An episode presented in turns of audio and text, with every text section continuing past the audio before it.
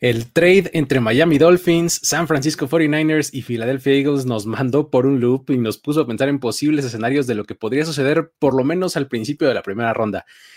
Eh, ¿Va a ser el caso que los Carolina Panthers se queden así nada más calladitos, sentados, esperando a ver si les llega un quarterback? ¿Qué, van a hacer los Jets? Eh, ¿Se van a quedar con Sam Darnold o van a ir por Zach Wilson? ¿O se van a quedar a los dos? Eh, los Patriots, ¿pueden todavía hacer algún movimiento para asegurar a un quarterback? ¿Les interesa? ¿Qué van a hacer los Falcons con ese pick número 4 que de pronto tiene muchísimo valor? digamos que si algo es seguro es que todavía falta mucho por definir a un poco menos de un mes del draft, eh, pero eso en realidad no nos va a detener para ponernos a especular y hacer algunos hipotéticos y pues ponernos a analizar qué podría pasar en cada uno de esos casos. Además, vamos a continuar hablando de los mejores prospectos rumbo al draft y en esta ocasión vamos a atacar a la línea ofensiva y a la línea defensiva, pass rushers incluidos, por cierto. Todo esto aquí en On the Clock.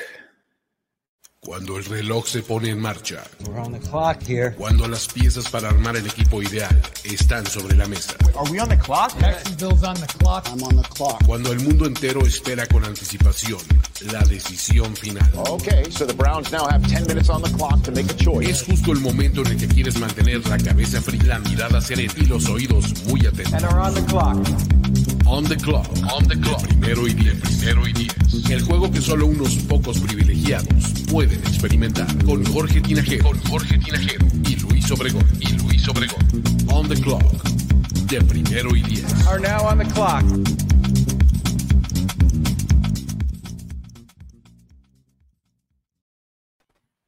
Amigos, ya estamos a menos de un mes. Ya estamos en el mes del draft. Ya es abril. Eso ya tiene que significar algo. Eso de verdad ya nos tiene que poner este, los pelos de punta y, demás, ¿no? Eh, los saludo Luis Obregón. Eh, me acompañan en este espacio para platicar de draft y todo lo que eso implica. Alejandro Martínez y Jorge Tinajero, muchachos, ¿cómo les va? Yo hasta hace apenas dos días pensaba que ya era marzo y todavía se veía muy lejano el draft, pero de repente hoy desperté y dije, menos de 30 días para que sea el draft y ya estamos listos, ya metiendo presión para terminar todos los productos antes del evento. Entonces, bastante listo y contento para hablar del draft esta, esta vez. Sí, cómo no. Como bien dices, Luis, es, es un momento para estar con la piel erizada, los pelos de punta. Estamos a menos de un mes del draft, justamente un jueves, así es que, eh, pues contentos de, de seguir abarcando este tema que la verdad es que es muy profundo y espero que nos alcance el tiempo. Eh, vamos a hacer todo lo posible, incluso vamos a, estamos pensando en, tener algunos espacios más, porque la verdad es que tenemos un montón de temas por, por, este, por tocar todavía, y si nos pegamos a los jueves, nos quedarían nada más tres, porque el, cuarto jueves ya sería este, el draft, ¿no? Tenemos, eh, hoy es uno, luego faltaría el 8, luego el 15, el 22 y ya el 29 sería la primera ronda, ¿no? Entonces, eh, estén pendientes por ahí de lo que vayamos a estar anunciando en redes sociales, porque seguramente de alguna u otra forma, en alguno u otro formato, estaremos metiendo algunos otros contenidos este, específicamente sobre el draft, ¿no? Entonces, pónganse abusados, no se me duerman. Como dijera el señor Burns, avíspese, ¿no? Pero bueno, este, el día de hoy vamos, vamos a platicar sobre, digo, ya pasó una semana de, aquel blockbuster trade, este, en el que los Dolphins, los 49ers y los Eagles, eh, pues movieron todo el top 12, ¿no? Digamos que la primera mitad de la primera ronda, ¿no? Eso, híjole, nos da para poner un montón de, escenarios hipotéticos, ver un montón de implicaciones. Algunas las analizamos en el, en el, video eh, pues de reacción no inmediata, pero pues tomemos en cuenta que eso fue una hora después de que, de que esto se suscitó, cuando mucho. Entonces, pues todo fue así como muy, muy, muy este, muy inmediato, ¿no? Ahorita, ya con una semana de haberlo podido procesar, de ver escenarios y demás, pues me gustaría eh, platicar al respecto, ¿no? Platicar eh, de, de, todo lo que eso podría implicar y poner algunos escenarios hipotéticos para ver cómo nos va por ahí, ¿no? No sin antes ah, de, entrarle al tema, me gustaría recordarles que si no lo han hecho todavía, se suscriban a este canal, eh, denle like a todos a los videos, etcétera. Síganos también en redes sociales que ahorita deben de aparecer por aquí nuestro cintillo acostumbrado. Aquí está, mírenlo, qué bonito, chulo él. Este sitio primero2.com estamos poniendo muchos scouting reports ahí de los jugadores, este, de los principales, digamos, como top 30, 40, 50 por ahí van a encontrar. Eh, um, en Instagram, por ahí estamos, este, y pues bueno, eh, todo, todo lo que sea eh, temas de NFL está completamente cubierto en primero y diez. ¿Sale? Y entonces ahora sí, sin mayor preámbulo, vamos a platicar de diferentes escenarios. Primero tenemos que platicar de... Se dio el trade, ¿no? Y de manera simultánea estaba sucediendo el Pro Day de BYU. Estábamos viendo lanzar a Zach Wilson cuando los, cuando los que lo estaban conduciendo, que eran Daniel Jeremiah y bueno, el, crew de NFL Network, tuvieron que cambiar de tema para hablar del trade, ¿no? Entonces, todo estaba enlazado, ¿no? O sea, porque pues Zach Wilson en el 2 sí, no, pero pues ya en el 3 está San Francisco, pero sí, no, etcétera. Entonces, hay, hay un montón de, de, cosas, porque además al mismo tiempo, unos días después, eh, se daba al mismo tiempo el Pro Day de Alabama y de Ohio State. ¿no? Exactamente a la misma hora, ¿no? Y entonces veíamos cómo eh, pues Justin Fields en, el Pro Day de Ohio State tiene una muy buena actuación, muy, muy buena, pero en el Pro Day de Alabama resulta que está presente eh, eh, Shanahan y Lynch, los dos más importantes de San Francisco, que acaban de subir al 3. Entonces, pues en un año en donde no hay Scouting Combine, en donde eh, realmente estás evaluando eh, con tape, Pro Day y Senior Bowl, tal vez si participaste a los jugadores, pues el que vayas a un lugar en vez de a otro, pues no es algo menor, ¿no? Entonces, todos estos, estos todas estas piezas que, reflejan, o sea, tanto de las actuaciones de, los Pro Days de cada uno de estos tres, Mac Jones, Justin Fields, Zach Wilson, y cómo lo, cómo lo enlazan con este trade que, se dio. Jorge, ¿quieres empezar con tus impresiones?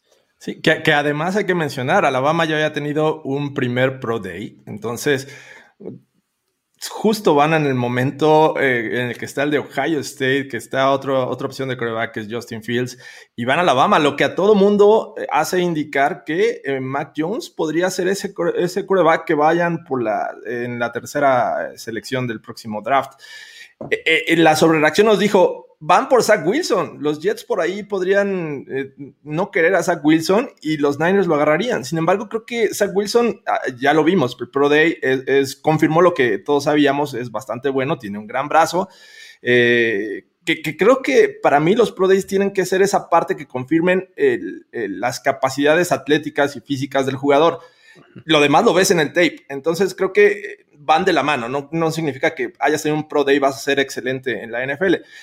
Pero lo que hace San Francisco en ir justo al de Alabama, cuando está el de Ohio State, te hace pensar que efectivamente van por, Mac Jones y que a mucha gente no, sobre todo fans de los Niners, no les agrada esa opción. No sé por qué. O sea, sin embargo, es, un buen jugador Mac Jones, no hay que este, descartarlo. Tienen una gran base este equipo de los Niners, poniéndole un jugador que quiere el head coach.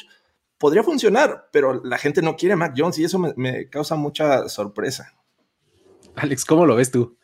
Porque aparte veíamos ese video en el que editaban cuando Mac Jones en uno de sus varios pases que, sobrevuela en, en, su Pro Day, eh, justo en una de esas tomas pasan a Kyle Shanahan, ¿no? Y se le ve como frío, ¿no? Y después pasan el flashback de Jimmy Garoppolo sobrevolando el pase en el Bowl 54. Entonces, y el meme del Chihuahua así, ¿no? En la Segunda Guerra Mundial, así en ese momento. Sí, exactamente. Y justo era, era eso, ¿no? Que salió el reporte de que habían saltado al 3 para conseguir a Mac Jones. Van a su Pro Day y no tuvo un buen día, esa es la realidad, ¿no? Y creo que eh, yo justo estudiándolo poco después de haber, haber visto el Pro Day, ese, ese tipo de, pases sobrevolados los vi en sus partidos, o sea, no es algo solo de su Pro Day, entonces creo que es un jugador que será tomado en primera ronda por la necesidad de coreback, si llega a ser tomado en el pick 13 me haría, no sé, eh, un reach total, completamente. Digo, lo de Belichick moviendo la cabeza cuando sobrevuela uno de sus pases también. Eh, también lo dijo todo, ¿no? Junto a Josh McDaniels. Pero, pero sí, creo que tomar a, Mac Jones con el pick 3 sería un error total. Y, la idea pues, es Justin Fields, que impresionó, que para mí es el dicho, incluso coreback 2 sobre Zach Wilson. Eh, y justo se, decía, ¿no? Que era el mejor Pro Day alrededor de, de, los reportes, el mejor Pro Day que habían visto muchos scouts en mucho tiempo. Eh, no sé, pero, pero sí, creo que los 49ers sí van a tomar quarterback. No sé si Mac Jones, tal vez estaban evaluando una opción extra, considerando que ya saben un poco lo de los demás, pero dudo mucho que sea, sea el de Alabama ese pick 3. ¿Qué, qué cosa, no? Porque cuando tú comparas uno a uno los Pro Days de estos tres jugadores, pues la verdad es que el de Mac Jones queda bastante atrás. Sí. ¿no? O sea, eh, cuando, cuando lo pones uno a uno, Pro Days, ¿no? O sea, no estás hablando del, tape, no, sino qué mostraste en tu Pro Day. Creo que el que sale mejor parado es Justin Fields, a pesar de que, a pesar de que Zach, John, de este, Zach Wilson, tiene este. Um, tiene unos pases impresionantes y es de una clínica de, de, de, cómo pasar el balón desde diferentes plataformas, diferentes ángulos, diferentes fuerzas, velocidades, etcétera.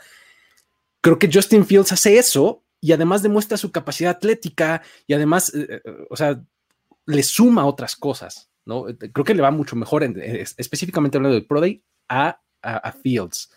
y ves por el otro lado a, Mac Jones, este, tienes el, gesto de, Bill Belichick, tienes la cara este, de reacción, de no reacción este, de, Shanahan, este, lo, cierra su product atrapando un pase de touchdown, a pase de Najee Harris, ¿no? Así como ponerle ahí una cerecita en el pastel. Este, um, creo que eh, eh, si hablas solamente de Pro Days, sí, sí queda muy atrás. Ahora, Mac Jones es un, buen jugador y es un buen quarterback, no, eh, es un buen prospecto, pues no, es... Um, no hay que caer en esta cultura del si no eres el mejor apestas, ¿no? Porque pues será mucho, ¿no? O sea, si no eres el absolutamente mejor dios del Olimpo, entonces apestas automáticamente. No, tampoco va por ahí. Creo que Mac Jones es un quarterback bastante competente, ¿no? Agarró un momento muy importante, ¿no? En algún momento y, este, y por eso ahora probablemente sea el pick número 3, no sabemos.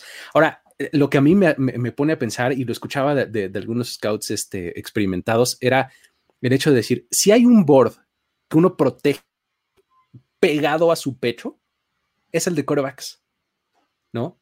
El hecho de que en este momento sea como, al parecer, tan obvio que San Francisco quiere ir por Mac Jones, no debería de causarnos tanta confianza porque Normalmente no es así. Los equipos no son tan o tan abiertos como sí lo fue también este eh, eh, um, de, los, Jaguars al decir que sí iba a ir por, por, este, por Lawrence, ¿no? Eh, que dijo, sí, bueno, esa es, esa es la dirección en la que vamos, ¿no? Prácticamente nada más le faltó entregar la tarjeta en ese momento. O sea, es como el único caso porque eres el pick número uno, ¿no? Pero en realidad, el resto de los equipos, si hay una información que, que cuidas muchísimo, es cómo tienes rankeados a tus quarterbacks y sobre todo si quieres tomar a uno de ellos, ¿no? Entonces, el que esté ahí como tan evidente, en una de esas nos hace pensar que, que no es tan cierto. Pero, pero, Luis, en un año en el que no tienes tantos recursos de evaluación de talento y decides ir al segundo Pro Day de Alabama y estar con Mac Jones en lugar de Justin Fields y diversificar ahí, digo, creo que tus dos, como mencionas, tus dos hombres que toman la decisión van al de Alabama.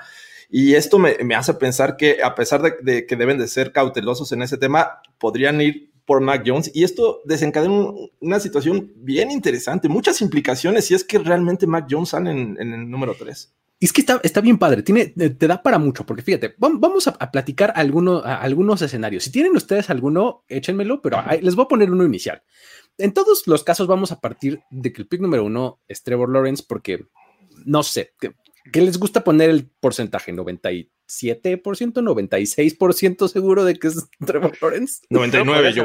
100, ¿eh? o sea, me estoy viendo así súper conservador, ¿no? Porque podemos ponerlo 98, ¿no? Pero bueno, entonces vamos a partir de que, de que el pick número uno es Trevor Lawrence, ¿no?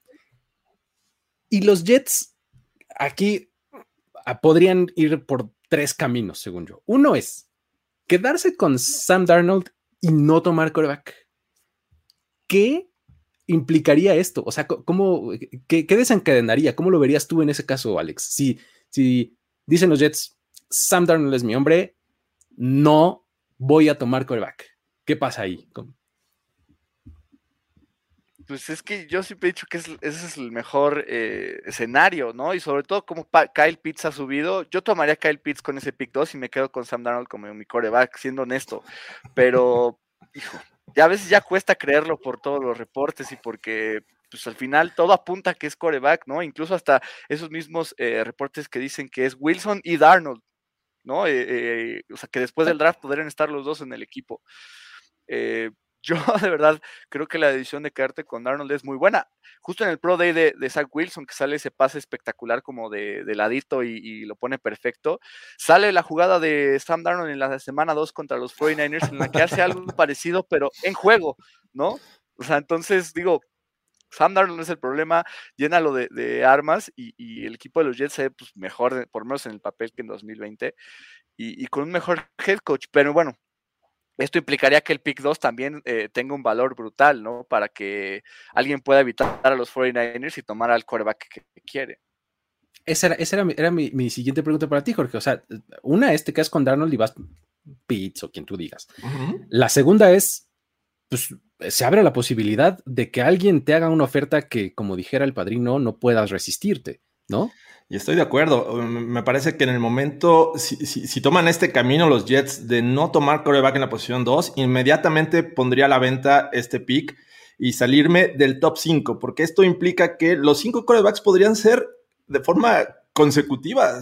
Y no quiero exagerar, pero me parece que todo apunta para allá. Si sale eh, eh, Trevor Lawrence, Zach Wilson y luego Mac Jones, todos van a estar buscando llegar a la posición 4 este, y 5 para tomar a Trey Lance o, a Justin Fields, ¿no? Que nadie se los gane. Entonces, creo que los Jets están en una posición, si es que quieren quedar con Sam Darnold, negociar ese pick 2 a lo mejor salirte al, 6 ahí con los, eh, digo, no, no, creo que sean los, los Bengals, digo, los Dolphins tienen el 6, ¿verdad? Tendría que salirse en una posición cómoda en la que puedan ir por su, el mejor hombre que, que quieran, ¿no? Y ayudarle a Sam Darnold a desarrollarse ya con otro tipo de entrenadores. Me parece este, lógico que, que los Jets quieran salir de la posición número 2 y, y, realmente le sacarían mucho provecho, no nada más agarrarían a unos, yo creo que otro jugador en la primera ronda. Exacto, sí, hay que recordar que los Jets de por sí ya tienen dos selecciones, ¿no? Eh, en esta, en esta primera ronda. Exactamente, entonces, eh, eh, esa, es, es, una. Ahora, ¿qué pasa si como esa, sospecha es Trevor Lawrence 1, Zach Wilson 2? Tenemos en el 3 a los 49ers en donde ya dijimos, pues puede ser Mac Jones, de todo apunta para que, sea, que, para que vaya para allá. ¿Qué pasa si no es Mac Jones? ¿Qué, qué, por qué otra cosa o por qué otra razón eh, habrían subido al, número 3? O sea, si, si, si, yo pienso en eso, si yo creo que te fuiste al 3, em, pues creo que tienes que estar, tienes que tener por lo menos dos jugadores que te gusten mucho, ¿no? O sea, porque partes como de la certeza de que el uno va a ser Lawrence, de la probabilidad de que sea Zach Wilson, entonces tiene que gustar Zach Wilson y tal vez alguno otro, ¿no? O sea, que no sean jugadores intercambiables, como ya lo hemos, dicho, pero que te sientes cómodo con cualquiera de los dos, ¿no? Eh, ¿Qué sería esa otra opción? ¿Cómo, lo ves, Jorge? Creo que eh, no nada más les gusta Zach Wilson y Mac Jones. Me parece que debe haber otro más. O sea, estar en una posición de, elegir al que mejor creas que va a ser eh, exitoso en tu sistema hablamos de Mac Jones por todas las eh, señales que nos están dando estos Niners, pero tampoco me sorprendería que fuera Trey Lance, eh, un, jugador que por ahí también podría ser interesante para este, este equipo. Entonces, eh, en una de esas, y lo veo también muy descabellado, pero tampoco lo quiero descartar, es que se salgan de la posición 3 en algún momento. Digan, ¿sabes qué? No, no, ya no, quiero estar aquí. ¿Quién quiere a, a, este, a su coreback? Entonces, no sé, digo, los Dolphins bajaron, luego subieron, entonces no quiero quitar esa posibilidad para los Niners, pero de que subieron en este momento, yo creo que van por coreback.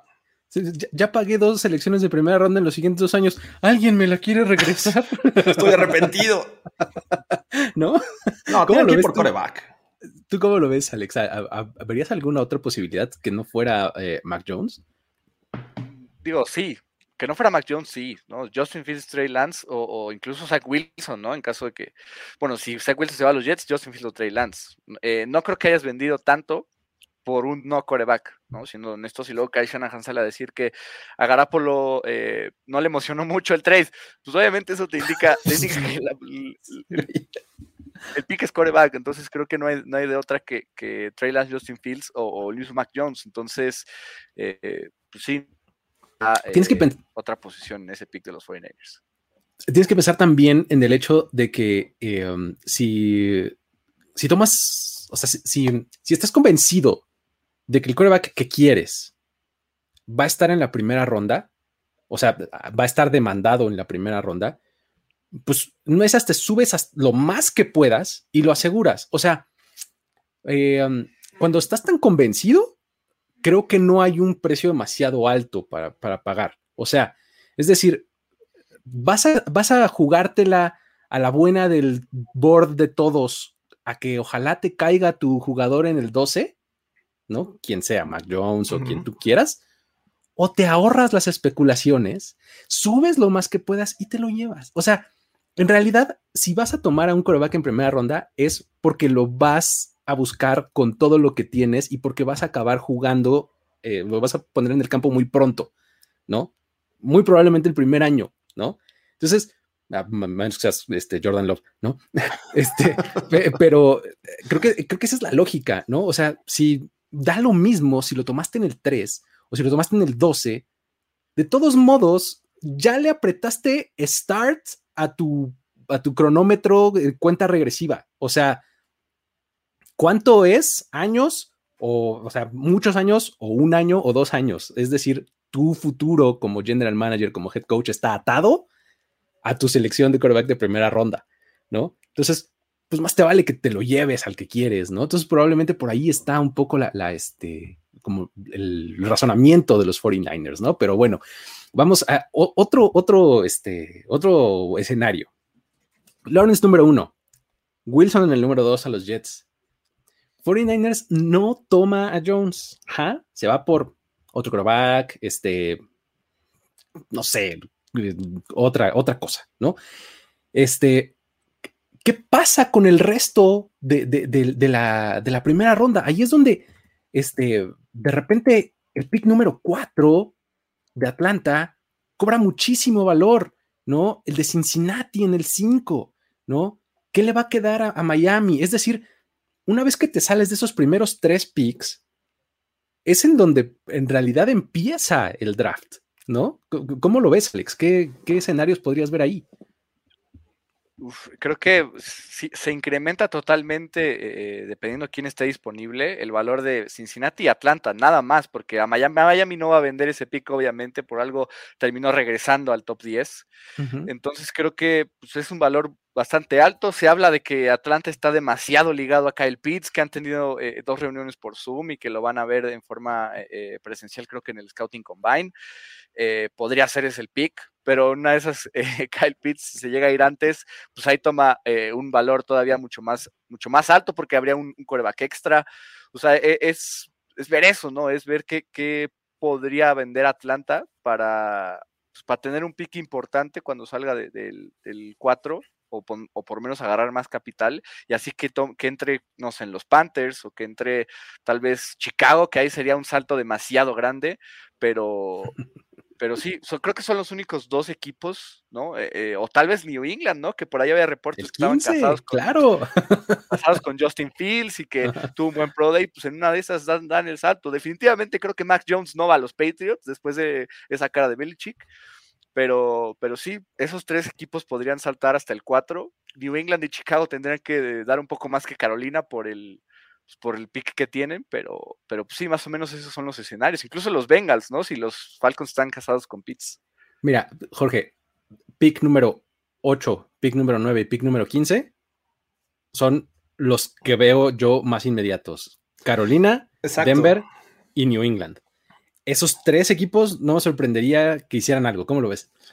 Sin duda, creo que también pondría ahí a los Broncos de los equipos que mencionó Alex. Eh, y bien, los Pats, aunque están un poco más lejos, no los veo siendo tan agresivos. Quién sabe, ya nos sorprendieron en la agencia libre. Podrían sorprendernos en este draft y, ser agresivos y subir varias posiciones para ir por coreback. Sin lugar a dudas, creo que es muy atractivo eh, si está disponible Justin Fields o Trey Lance. Ver estos equipos como los Panthers, que, que de no moverse y de no hacer nadie ningún trade, ellos serían los primeros que yo vería como los que tomaran coreback, ¿no? ese equipo que necesita sí o sí coreback. Los Broncos todavía podrías poner duda, podrían conseguir un coreback veterano en trade, por ahí hablábamos de Jimmy Garoppolo, todavía eh, no se sabe qué dirección van a tomar. Entonces, podrían ser pacientes o no. O sea, también eh, existe la posibilidad de que vayan por coreback novato este draft. Y, te digo, los Pats, repito, no los veo siendo tan agresivos. Todavía no me convencen este equipo de, de Bill Belichick siendo agresivos en el draft. Me parece que de no estar ese hombre, incluso podrían irse para atrás. ¿Qué tal el, comentario de Robert Kraft, ¿no? Que dijo, no un equipo no se crea en la agencia libre, sino en el draft. ya después de haber eh, soltado todo el dinero del mundo en la agencia libre, pues tal vez en el draft. algo no está bien, ¿no? O sea... aparte dijo, los últimos drafts no han sido buenos, veo un, este, acercamiento distinto al de este año. Pues una de esas agresivo y del 15 al 4, no sé, algo así medio... Es como decir, soy vegetariano, estoy comiendo una hamburguesa. Exacto, es, es justo lo que te iba a decir. O sea, siento que el tipo está eh, como contradiciendo lo que dice con lo que hace, una, y dos, es este, también un poco curándose en salud, ¿no? O sea, sí, contra todos ellos, pero en realidad no es lo que yo quería hacer, ¿eh? O sea, si salen malos, pues yo así no es como construyo. No, yo, no construyo eso. En donde, por cierto, también he sido malo, pero bueno. Entonces, o sea, estás diciendo que sí, pero que no al mismo tiempo. O sea, ¿cómo?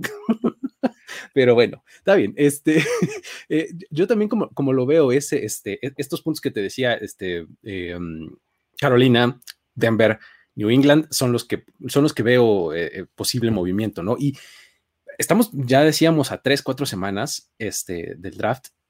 No estoy seguro qué va a pasar. O sea, ¿ustedes qué esperarían en estas semanas? ¿Esperan más movimiento todavía en trades o este o vamos a esperar a ver qué hace San Francisco en el 3, tal cual, para que entonces los equipos empiecen a volver locos o digan, no, vamos a tomarlo con calmita. ¿Qué, anticiparían? Yo, yo sinceramente creo que eh, ya lleva mucho tiempo eh, sonando el teléfono de los Jets.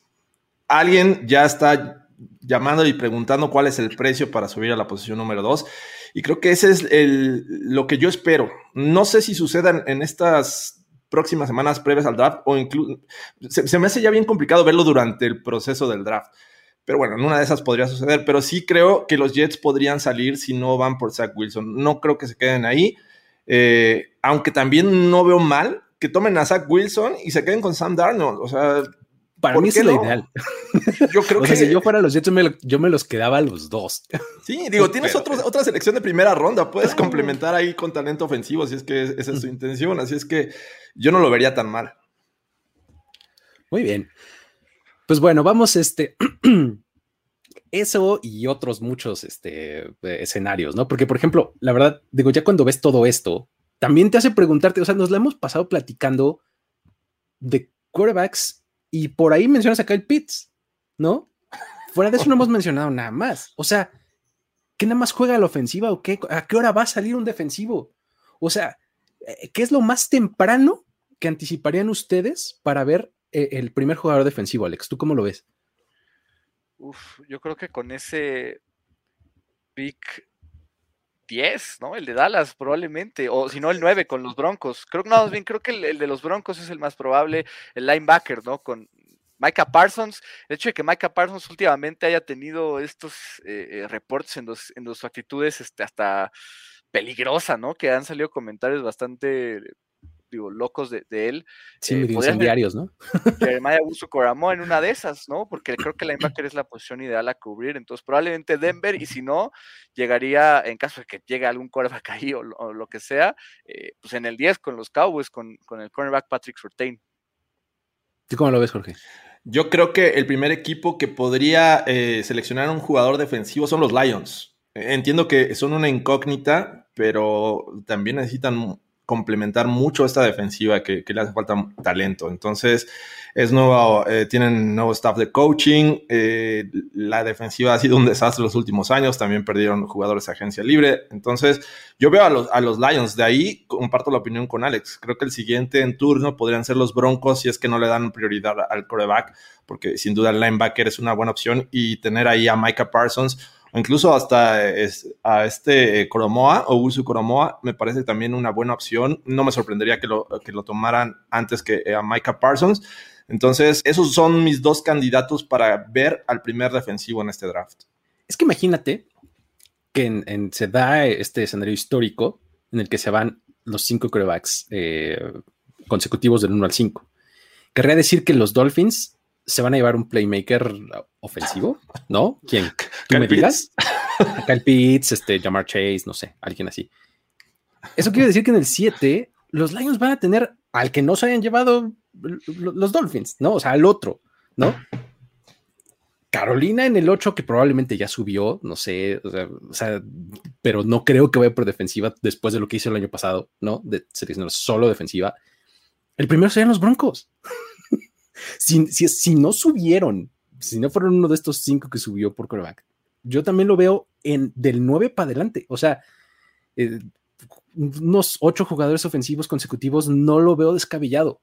¿no? Entonces, este, está, está interesante, ¿no? Pero bueno, vamos a, este, vamos a, tratar de, hilar esta idea de Kyle Pitts y de, de este, pues de, lo altamente preciado que se ha convertido. Bienvenidos a la fiesta, amigos. Si se acuerdan, este, en, aquel especial de On The Clock que hicimos a media temporada, alguien les habló de Kyle Pitts como uno de los jugadores más interesantes a la mitad de la temporada pasada bienvenidos a la fiesta, no, hay problema. Este, eh, después, de lo que, después de lo que hizo en su Pro Day, hubo una declaración buenísima de, Dan Mullen, ¿no? Que era su, este, su coach. Dijo algo así como, es un tight end de élite y es un wide receiver de élite. O sea, básicamente es un unicornio, ¿no? Y la única forma de defender a un unicornio es con otro unicornio, ¿no? ¿Existe ese otro unicornio a la defensiva actualmente en la NFL o entre los prospectos del draft? Eh, Alex, ¿a quién aventarías a tu unicornio contra unicornio? Entre los prospectos, yo voy a ir un poco entre los prospectos del draft para que estemos como, digamos, eh, parejos. pues creo que en cuanto a talento, ver con Jeremiah Uso Coramoa tiene este, esta capacidad eh, eh, de ser tan veloz y de llegar de lado a lado de forma tan rápida que puede alcanzar a Kyle Pitts, ¿no? Porque aparte es el mejor linebacker en cobertura de este draft, de eso no tengo ninguna duda. Entonces creo que considerando que Kyle Pitts la mayor parte del tiempo va a estar corriendo rutas, pues creo que el unicornio que lo puede pues, alcanzar y, cubrir es Jeremiah Uso Coramoa. La verdad no veo otro, ¿no? Que le pueda emparejar uno a uno a Kyle Pitts, en este draft por lo menos. Y sabes que si, si alcanza eh, Augusto Coramoa a, Kyle Pitts, este, le, lleva como una cabeza de, tamaño. porque no, es nada alto. Está abierto de la cabeza para arriba a Kyle Pitts, pero bueno. Eh, y que es, muy bueno Kyle Pitts por arriba, ¿no? Entonces. You got must, como dicen, ¿no? Pero tú, tú a quién aventarías, Jorge. De hecho, creo que. La, de la NFL o prospecto, échame un unicornio. Ok, la, tendencia te dice que eh, es un, suicidio, posiblemente enfrentar con un linebacker a Kyle Pitts. Empezando por ahí. Y entiendo el tema de Usu Koromoa, que es bastante bueno cubriendo, pero creo que si estamos hablando de un unicornio, y que en, algunos momentos en, Twitter lo he visto comparado, eh, comparándose con Calvin Johnson, que, que si la estatura, que si el wingspan, que, que que es bastante eh, parecido y que puede ser también un wide receiver, me parece que tendrías que enfrentarlo con un cornerback mm, físico, ¿no? Entonces, eh, un Jalen Ramsey me gustaría verlo, ese, ese jugador que no se recuerdan, pero bueno, en, los en 2000, cuando estaba Tony González a, su top, lo enfrentaba Chan Bailey en, en esos duelos Broncos Chiefs. Entonces yo veo un panorama similar, un, cornerback que intente secar a Kyle Pitts y creo que Jalen Ramsey me, gustaría mucho. Exactamente, es, el que yo aventaría de entrada a Jalen Ramsey. Probablemente eh, le, haga falta un poquito más, o sea, si busco otro, le haga falta un poquito más de experiencia, pero en una, de esas aventaría al, primer defensivo del año pasado, a este, a, este Simmons, ¿no? Este, ah, a Isaiah Simmons. Exactamente, del de los Cardinals. Sí, sí, Simmons, estoy confundiendo los nombres. Es, eh, sí. Algo así. O sea, un jugador que también es un poco un unicornio, ¿no? Que es un linebacker sotototote, ¿no? O un corner en esteroides, ¿no? O sea, que es esa gran mezcla, ¿no? O sea, algo así podría aventarle yo a, a Kyle Pitts con, esperanzas, ¿no? La verdad, este, porque fuera de eso está complicado. Digo, eh, por acá este eh, José Rodríguez nos pone un, unicornio muy bueno, pero pues eso demuestra que hasta, entre unicornios hay razas, ¿no? O sea, Aaron Donald también es un unicornio, pero, pero pues no el de tipo de unicornio que necesitamos en este momento, ¿no? Sí, por ejemplo, creo que Patrick Surtain enfrentó a Kyle Pitts en algún momento en su carrera colegial y no podemos hablar de un gran trabajo, pero bueno, creo que eh, ahí salieron bien librados ambos, ¿no? Fue como parejo, parejo. Sí, así es. Ahora, e, es otro jugador que ha tenido un montón de, de, boss últimamente y, sobre todo después de lo que hizo en su Pro Day, digo, Kyle Pitts eh, tuvo un Pro Day espectacular, ¿no? Este, corrió menos de 4 o 5 en las 40 yardas, este, un wingspan de 83 pulgadas, o sea que es el mayor de los últimos 20 años, o sea, imagínense, es un albatros de ese tipo, o sea, está tremendo. Y otro de, esos es Jamar Chase, ¿no? Que es probablemente el otro no coreback, que estemos hablando este, en esta mezcla de los 6, 7, 8 picks este, iniciales de, de la primera ronda. También tuvo un, un pro impresionante, 4.38 en las 40 yardas, 11, 11 pies en el, en el board jump, este, o sea, en el salto de longitud, pulgadas en el vertical, eh, una cosa impresionante, ¿no? O sea, estaba leyendo yo que estas eh, eh, estadísticas de Next Gen que evalúan tanto el atleticismo como la productividad del jugador, es el mejor en los últimos como 12, 15 años, o sea, que, que tiene la mezcla de ser muy productivo y además súper atlético, ¿no? Este, ¿a quién de estos dos ven saliendo antes? O sea, ¿creen que eh, Kyle Pitts se vaya antes que llamar Chase o que sea al revés? ¿Cómo lo ves, Alex? Yo me quedo con Kyle Pitts. La verdad es que se ha convertido en mi prospecto número uno de todo el draft por el jugador que me digas. Eh, me impresiona todo lo que todo lo que tiene. O sea, de verdad creo que eh, el único pero que yo le puedo poner es que no es un elite blocker y ya. Pero es buen bloqueador también, ¿no? Entonces, o sea, tal vez George Kittle pueda cubrir, eh, bloquear mejor, incluso hasta TJ Hawkinson pueda bloquear mejor, pero él puede bloquear bien. No le veo muchos peros a Kyle Pitts, entonces yo me quedo con Kyle Pitts y creo que justo incluso por cómo ha subido y cómo es este, e, se, ha hecho, viral no solo sus videos, sino esta frase de está hecho en un laboratorio. Entonces creo que eso eh, al final va a marcar, va a marcar una tendencia en la que se va a terminar yendo primero en el draft que Jamar Chase. ¿Cómo lo ves tú, Jorge? Está, interesante. Yo también creo que Kyle Pitts podría salir primero porque eh, además del talento que ya estuvimos hablando y mencionando y de sus grandes capacidades como no solo tight end, sino eh, wide receiver, me parece que los Falcons es un equipo que podría permanecer en ese lugar. Entonces, eh, en la posición 4 ellos están a gusto. Creo que si toman a Kyle Pitts estarían muy contentos. Imagínense un un ataque aéreo con Julio Jones, con, este. Con Calvin Ridley. Calvin Ridley y lo complementas con Kyle Pitts. O sea, Matt Ryan va a tener uno de sus efectiva años. Sí, le estás dando mayor tiempo de vida, le estás extendiendo la vida a, Matt Ryan, ¿no? Exacto. Muy, muy interesante, la verdad. Entonces, creo que por esa razón, creo que Kyle Pitts podría salir antes. Sí, sí, sí. Eh, creo que es es que es una cosa de una mezcla muy, muy interesante. Creo que el, eh, estas, lo, escuchaba de Greg Cosell, ¿no? Que decía, esas dos letras de TE que siguen a su nombre, olvídenlas, son, son una cosa que si borras, eh, de inmediato se va al número uno de la clase, ¿no? O sea, al grado Trevor Lawrence, ¿no? O sea, si, si no fuera Tyrant y fuera wide receiver o fuera, o si le quitaras de plano la posición y solamente vieras lo que hace, lo mandas hasta arriba de la clase sin ningún problema, ¿no? Hace demasiado ruido de repente que sea Tyrant, ¿cómo? Es una joya, sí. Sí, Pero hace ruido seleccionar un Tyrant tan alto. O sea, ese es eso. Pero bueno. Muy bien, em, vamos entonces ahora sí a, platicar eh, de los eh, de los tops por posición, ¿no? Vamos a, meternos ahora sí a, las líneas, vamos a, aventar cada uno a nuestros prospectos.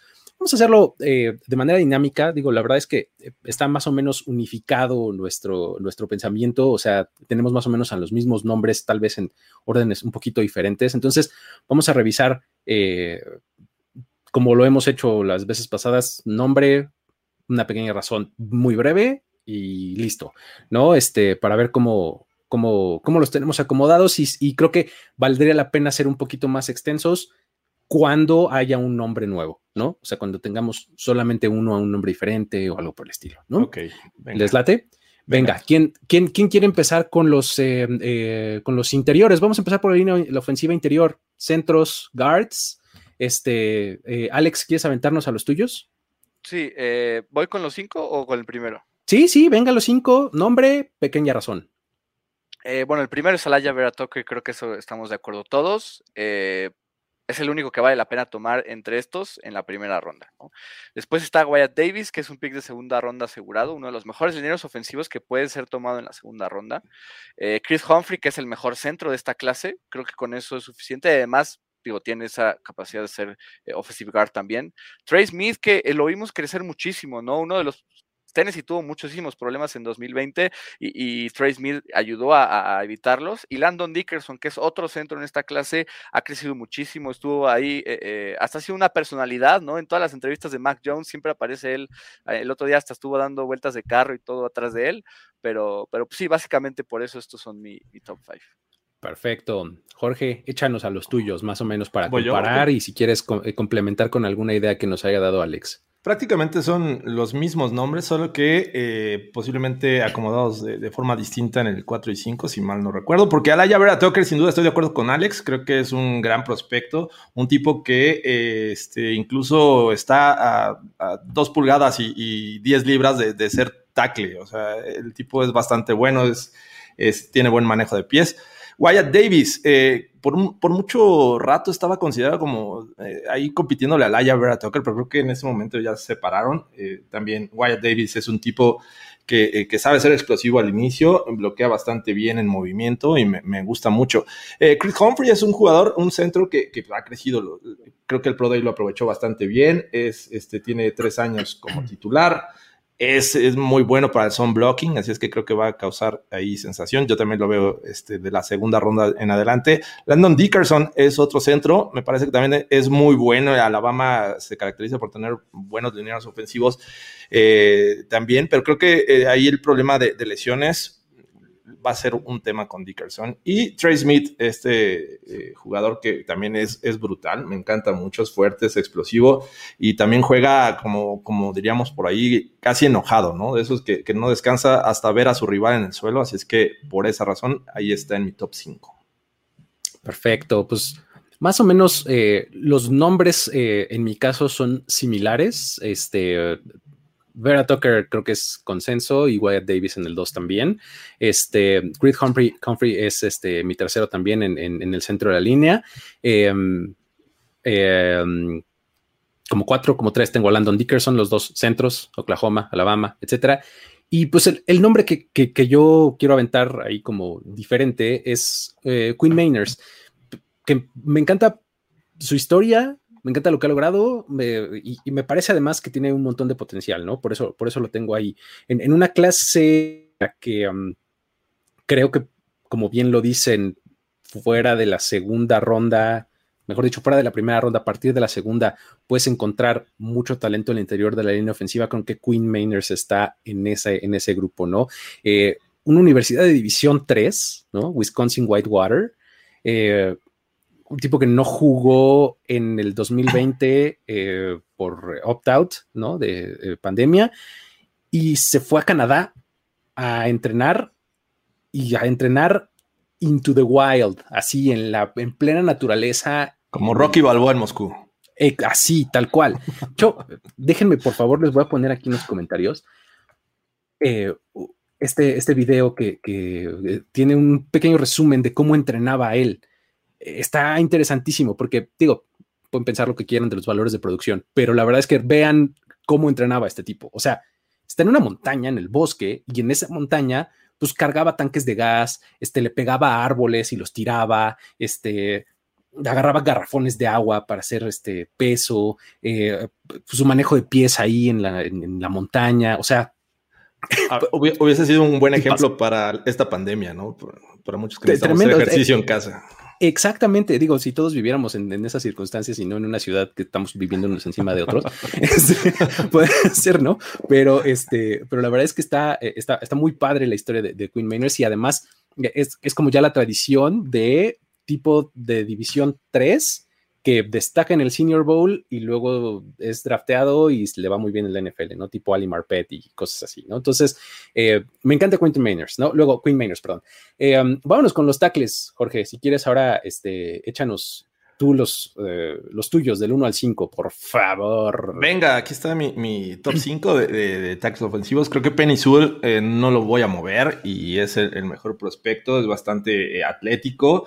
Eh, sabe bloquear en campo abierto, eh, tiene un campo de, este, un radio de, alcance bastante bueno y creo que mm, me parece el mejor, el mejor en su posición en este draft.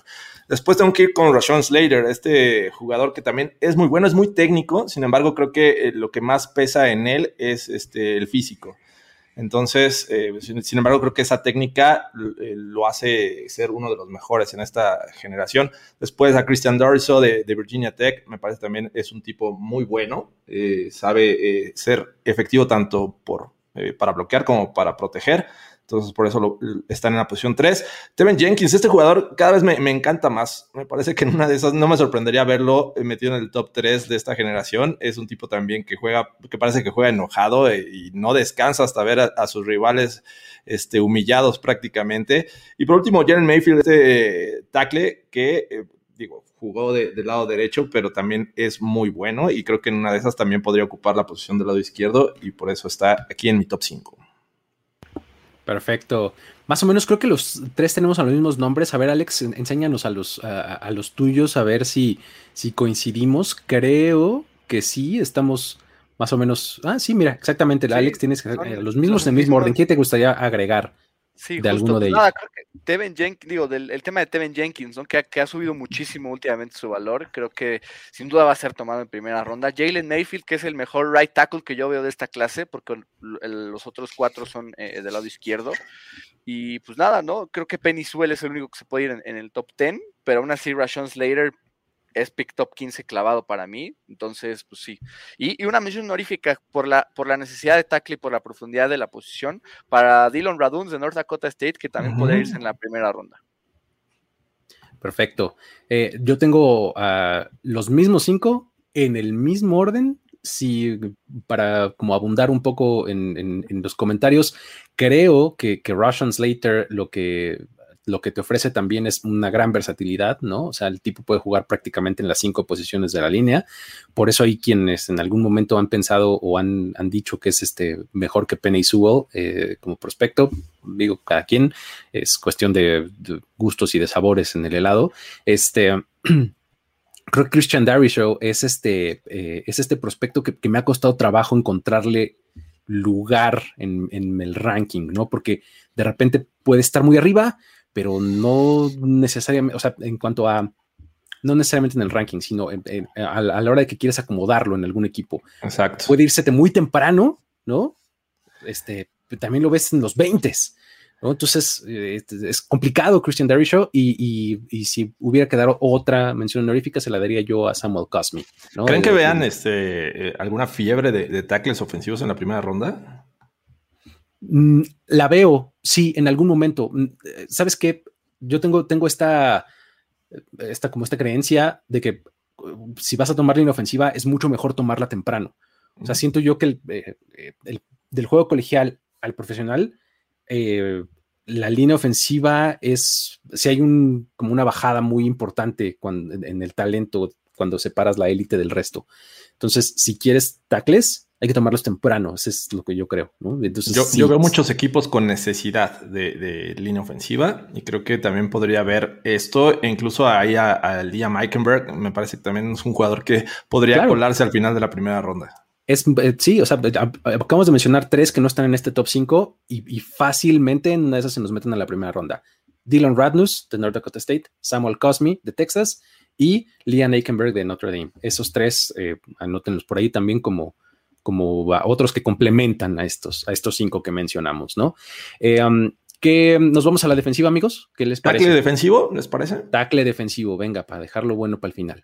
¿Vas, este, Alex? Alex, échanos a tus tacles defensivos. Que, mira, siendo muy honesto, no es una clase muy eh, ¿cómo decirlo? Muy atractiva o, probablemente es la posición menos atractiva del draft, me puedo atrever a decir, ¿no? El interior de la línea defensiva, eh, Christian Barmore es el mejor, pero es más, si se va en segunda ronda no me sorprendería, ¿no? Eh, eh, creo que tuvo un buen año y siempre está ese, ese liniero defensivo de Alabama que está ahí, y Barmore es él, pero tampoco es tan espectacular como por decir en su momento lo era Daron Payne eh, como prospecto. Luego Levi Ungusuriki que ha subido muchísimo y que en una de esas, si se va primero que Barmore, tampoco me, me sorprendería. Y ya de ahí Davion Nixon de Iowa, Tommy Togiai eh, de Ohio State y Jay Tufel de USC podrían irse entre mediados de la segunda ronda y la tercera ronda probablemente, ¿no? Eh, la verdad es que sí me ha quedado de ver la clase de lineados eh, defensivos internos y, pues, tampoco estoy muy emocionado por, por esta posición. De acuerdo, de acuerdo. Creo que es un, es un año este, en donde no te conviene necesitar tackles defensivos, ¿no? O, defensivos interiores de la línea. ¿Cómo lo ves tú, Jorge? ¿A quién tienes? Que al inicio del proceso creo que Christian Barmore estaba ahí en el top 15, top 20 y cada vez se ha ido cayendo. Yo incluso ya lo pongo en la segunda posición. Creo que eh, cada vez estoy más enamorado de, de, de Levi Ongusurike, que es un tipo que es versátil, puede jugarte eh, técnica 3, técnica 0, eh, técnica 1 sin problemas. Entonces creo que esa versatilidad, la manera de, hacer persecuciones en, cuestiones de, ir tras el coreback que vaya rolando, me parece bastante eh, bueno. Después a Christian Barmore, sin duda, creo que eh, debes de confiar de alguna manera en el talento que ha aportado los últimos años eh, a la línea defensiva de la Universidad de Alabama. Entonces lo, lo sigo dejando como uno de los mejores. Y bueno, creo que eh, los siguientes tres, estoy de acuerdo con Alex, van a ser talento eh, no necesariamente explosivo, pero sí van a ser eh, esos jugadores que complementan a líneas defensivas. Así es que voy con Nixon, Tukiai y Tufele. Perfecto. Um, la, punta de, o sea, uno y dos, estoy de acuerdo con Alex. Tengo a Barmore en el uno y a Ongusariki en el, en el dos por muy poco, ¿eh? La verdad es que son, son jugadores que este, no me sorprendería que fueran uno antes que el otro seleccionados. Este, en el 3, David Nixon. David Nixon, ¿saben qué me, gusta mucho y, lo, que, lo que destaco mucho de él es su awareness, o sea, cómo, cómo, está muy al tanto de todo lo que está sucediendo a su alrededor, o sea, es, muy bueno para detectar que la jugada no está en cierto lugar, está en cierto otro, que va a venir un doble equipo y anticiparse a él, o sea, me, gusta mucho esa característica. hasta por eso interceptó, ¿no? Exactamente, o sea, está, está muy al tanto siempre de dónde está el balón, eh, si fue un engaño o no, me, gusta mucho el, awareness de Nixon. Este, y em, yo tengo a los dos de USC en el 4 y 5, J. Tufel en el 4 y Marlon Tuipolotu en, el 5. Em, uno a cambio del otro, porque eh, J. Tufele eh, fue muy bueno hasta 2019 eh, hizo opt-out en el 2020 y fue justamente en ese 2020 cuando, cuando Tuipolotu eh, como que tomó ese rol principal en la defensiva de, este, de USC y fue bastante productivo, ¿no? Le ayudó muchísimo a crecer sus bonos eh, Tuipolotu es más como de, este, de esta como nueva escuela de defensive tackles que son como un poquito más chaparrones, pero fuerte, ¿no? Y, creo que lo puedes ocupar bien en técnica 1, técnica 3. Jay Tufel es un poquito más, este, más versátil, más rápido, eh, más clavado en técnica 3, ¿no? Entonces, eh, um, así es como tengo cinco de defensive tackles. Eh, de acuerdo con lo que decías, Alex, con, tu, primer, con tu primera reflexión, está medio triste el asunto. ¿no? No, este, está complicado si, si, eres un equipo que necesita esto porque vas a necesitar, vas a tener que tomar más cuerpos para complementar que, este, que estrellas o, bueno, potenciales estrellas, ¿no? Pero bueno, vámonos entonces al extremo de la línea, este, Edge Rushers, este, Bass George, con los tuyos. Venga, a ver. Sí, comienzo, este creo que eh, lógico es Pie, creo que es, es, la opción. Es un tipo atlético, este, bastante explosivo. Eh, me gusta mucho, creo que eh, yo no lo veo como cayendo posiciones de aquí a que comience el draft, así es que creo que va a ser el mejor pass rusher de esta generación. Después, Jalen Phillips, este jugador que creo que ha crecido en este proceso, ha tenido un buen pro day, ha llamado mucho la atención y creo que yo lo pongo ya en la posición número dos. Después me voy con alguien que, me gusta mucho eh, en cuanto a, pass rusher natural, que tenga esa habilidad natural de, ir hacia el quarterback y creo que Aziz Oyulari es, es uno de ellos. eh, lo pongo en el número 3. Eh, después voy con Owe, que también tuvo un Pro Day interesante. Este jugador de Penn State me gusta también mucho y creo que no, no lo veo ya saliendo como que en la primera ronda. Posiblemente los últimos dos sean eh, tomados hasta la, hasta la segunda, pero bueno, aquí están. Y Gregory Rousseau, que creo que poco a poco ha ido hacia abajo, sin embargo, también es un buen talento para presionar al coreback. Perfecto. ¿Cómo lo ves, Alex? Échanos a los tuyos. Venga, por favor. Es un poco parecido a los de, bueno, son los mismos que los de Jorge, nada más el, orden cambia un poco. Eh, así Yulari como el segundo, ¿no? Yo concuerdo con lo de Cavity Pie, que es el mejor y que va a ser top 15 sin duda. Eh, es eh, un pass rusher fantástico, creo que puede jugar ambos lados de, del extremo, ¿no? Por decirlo así, y, y es bastante efectivo llegando al coreback. Jason Owe se ha convertido en mi prospecto favorito de todo este draft, ha crecido muchísimo. Yo lo tenía clavado en segunda ronda y si se da en primera no me sorprendo. Me encanta Jason Owe, creo que eh, eh, con la velocidad tuvo un 4.38, que digo, ahora creo que 4.38 ya se ve poco, ¿no? Porque cualquier prospecto corre eso en esta, en esta clase 2020, ¿no? Pero, todo el mundo resulta que tiene menos de 4.4 en las 40, es la cosa de no tener Scouting Combine, amigos. Pero, pero sí, Jason Owe eh, eh, ha crecido y me encanta eh, como pass rusher. Jalen Phillips, que tiene como ese estilo Watt, ¿no? no es tanto de, de digo, no es como JJ, bien tiene como el tamaño de JJ, pero presiona como TJ, por decirlo así, ¿no? En esa mezcla. Eh, no estoy diciendo que sea de ese tamaño de prospecto, pero sin duda puede irse en primera ronda y, tiene ese, ese, juego. Y Gregory Rousseau, que digo, no sé si todavía ataco Charlton, pero me he desencantado ahí, sí, eh, he estado contigo, Luis, ¿no? Eh, creo que al principio yo lo tenía como el primero y ha bajado hasta el quinto. Ese al haberlo estudiado, como que el hecho de, su falta de creatividad y su falta de cómo poder llegar al, coreback me, frustra o me preocupa, y sobre todo que no haya tenido una temporada 2020 por su opt-out, pero aún así pues, eh, eh, tuvo un 2019 productivo, eso le ayuda, entonces por eso lo pongo en el, quinto lugar. ¿Sabes qué? Gregory Rousseau, para continuar elaborando con esto, es, eh, vamos a trasladarlo a otra posición, es... Um, ¿Se acuerdan cómo era Mitch Trubisky como, como prospecto de coreback? Era, venía de North Carolina con 10 juegos como titular. Estás viendo a Gregory Rousseau. Es exactamente eso. Tiene, es un tipo que tuvo una temporada. ¿Qué temporada? Súper productiva, buenísimo en ese año, ¿no? Pues todo lo que tienes de Gregory Rousseau. Antes jugaba de otra posición. Eh, hizo opt-out en 2020. Este, ¿Qué traits tiene? Pues está grandote y tiene extremidades largas. Que es un tema que creo que muchos jugadores tienen en este año, ¿no? ya se acabó. Con el tema de opt-out, Trey Lance, por ejemplo, también. O sea, creo que va a impactar en muchos jugadores.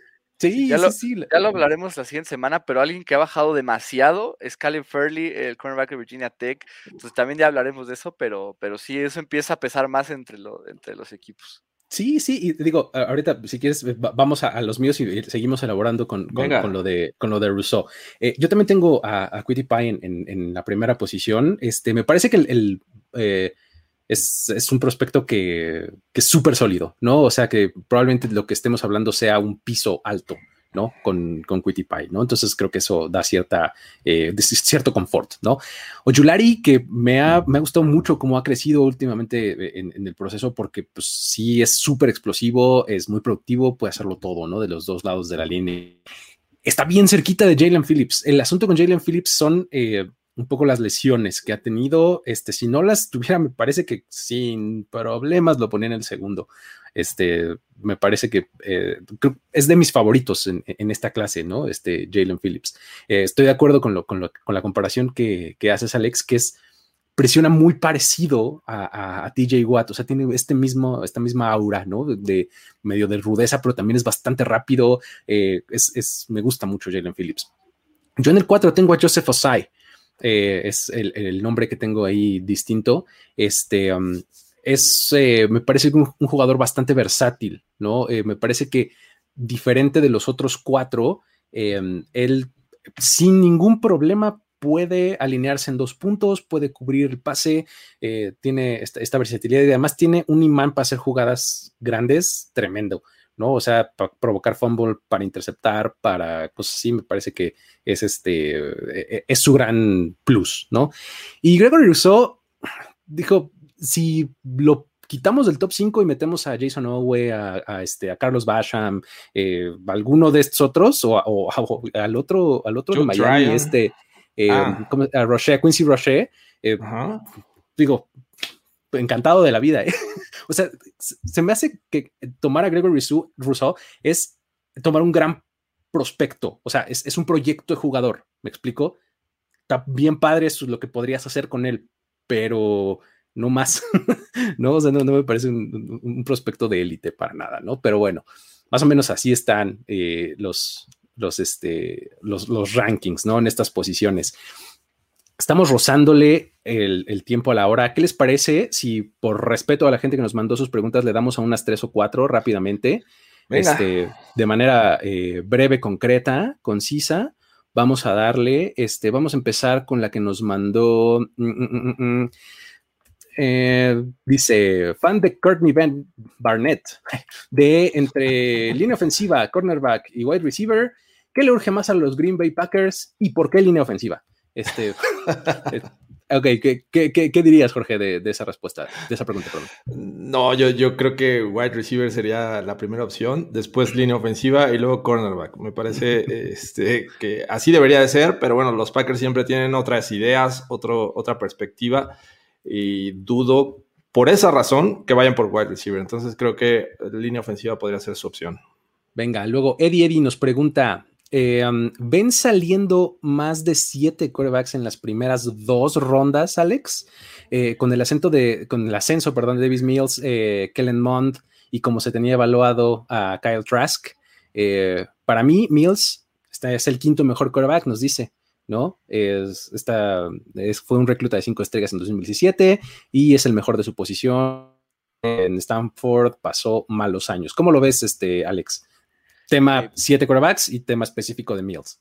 Eh, tema 7 quarterbacks, no sé si en las primeras dos, en las primeras tres probablemente. De hecho, eh, eh, digo, a veces me pongo a pensar, si se fueran 5 quarterbacks entre los primeros 5 o 7 picks, Kyle Trask toma valor de primera ronda para, la, para el cierre. Digo, sobre todo porque sabemos que, que son sobredasteados. Entonces, en una de esas, Kyle Trask llega a meterse, ¿no? Por la necesidad. Creo que hay mucha necesidad en este draft. Eh, pero no sé si ya después, Kellen Mond tuvo un buen Pro Day, ¿no? Creo que hasta mejor que el de Mac Jones.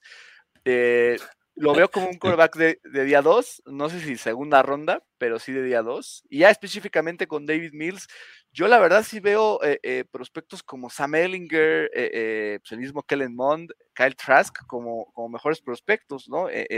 si él dice que es, que es su quarterback número 5, no se supongo que lo pone por Mac Jones, no sé, pero... Luis también, Luis también es su quarterback número 5. 6. Ah, 6. Ajá. Yo creo que él puede caer ya hasta el día 3 del draft. No sé si entre los, entre los primeros eh, tres rondas. Muy bien. Este, vamos con la siguiente. Eh, Fernando Pérez de la Rivera dice: ¿Creen que algún equipo vuelva a la primera ronda para tomar otro jugador? ¿Cuál sería? Estas este son unas buenas preguntas que dan para platicar. Este, ¿Ven algún equipo regresando a la primera ronda? ¿Por qué lo haría? ¿Cómo, cómo ven? ¿Cómo lo ves, Jorge?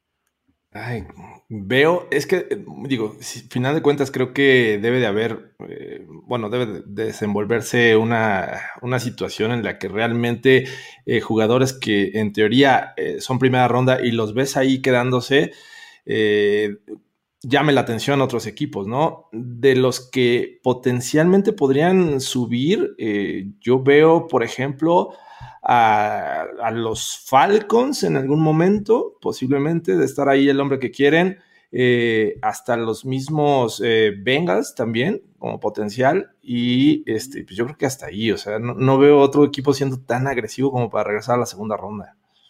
Sabes, tienes que pensar en los equipos que tienen mucho que tienen mucho, exacto. Los Vikings. England Patriots, Philadelphia Eagles, este, Jacksonville Jaguars, ¿no? Este, de estos que van a juntar muchas de sus selecciones de tercera, cuarta ronda o algo así, segunda incluso, echarse para arriba, ¿no? probablemente no. Minnesota, ¿no? Creo que podría ser. Es el equipo que más picks tiene. Puede agarrar a la línea ofensiva que necesita todo el lado izquierdo y un pass rusher. Entonces, pues, ¿por qué no? Exacto. ya lo han hecho.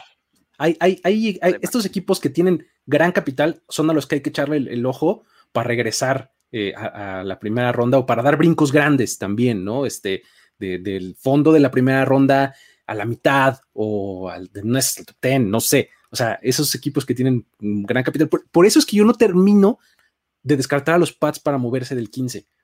Porque entiendo no es su estilo y demás, pero tienen 10 picks. Entonces, en una de esas los juntan para echarse para arriba, ¿no? Entonces, eh, por eso es, esa es la razón por la cual no los, este, no los acabo de descartar.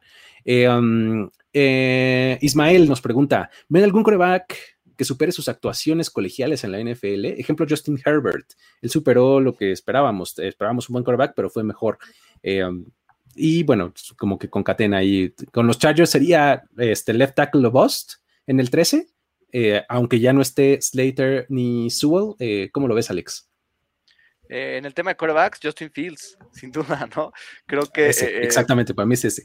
mucha gente lo pone como el quarterback 3, para mí es el 2, incluso puede ser hasta el 1 a la larga, ¿no? Ese partido que tuvo contra Clemson en la semifinal del College Football Playoff, eh, en la que lanzó 385 yardas y 6 touchdowns, ese es el Justin Fields que, veremos en la liga y creo que se puede superar cualquier tipo de expectativa. Y en los Chargers creo que es proteger a Justin Herbert, no hay más, ¿no? Ya protegieron el interior, ¿no? Con la llegada de Corey Linsley y, se me fue el nombre, el que estaba en los Steelers.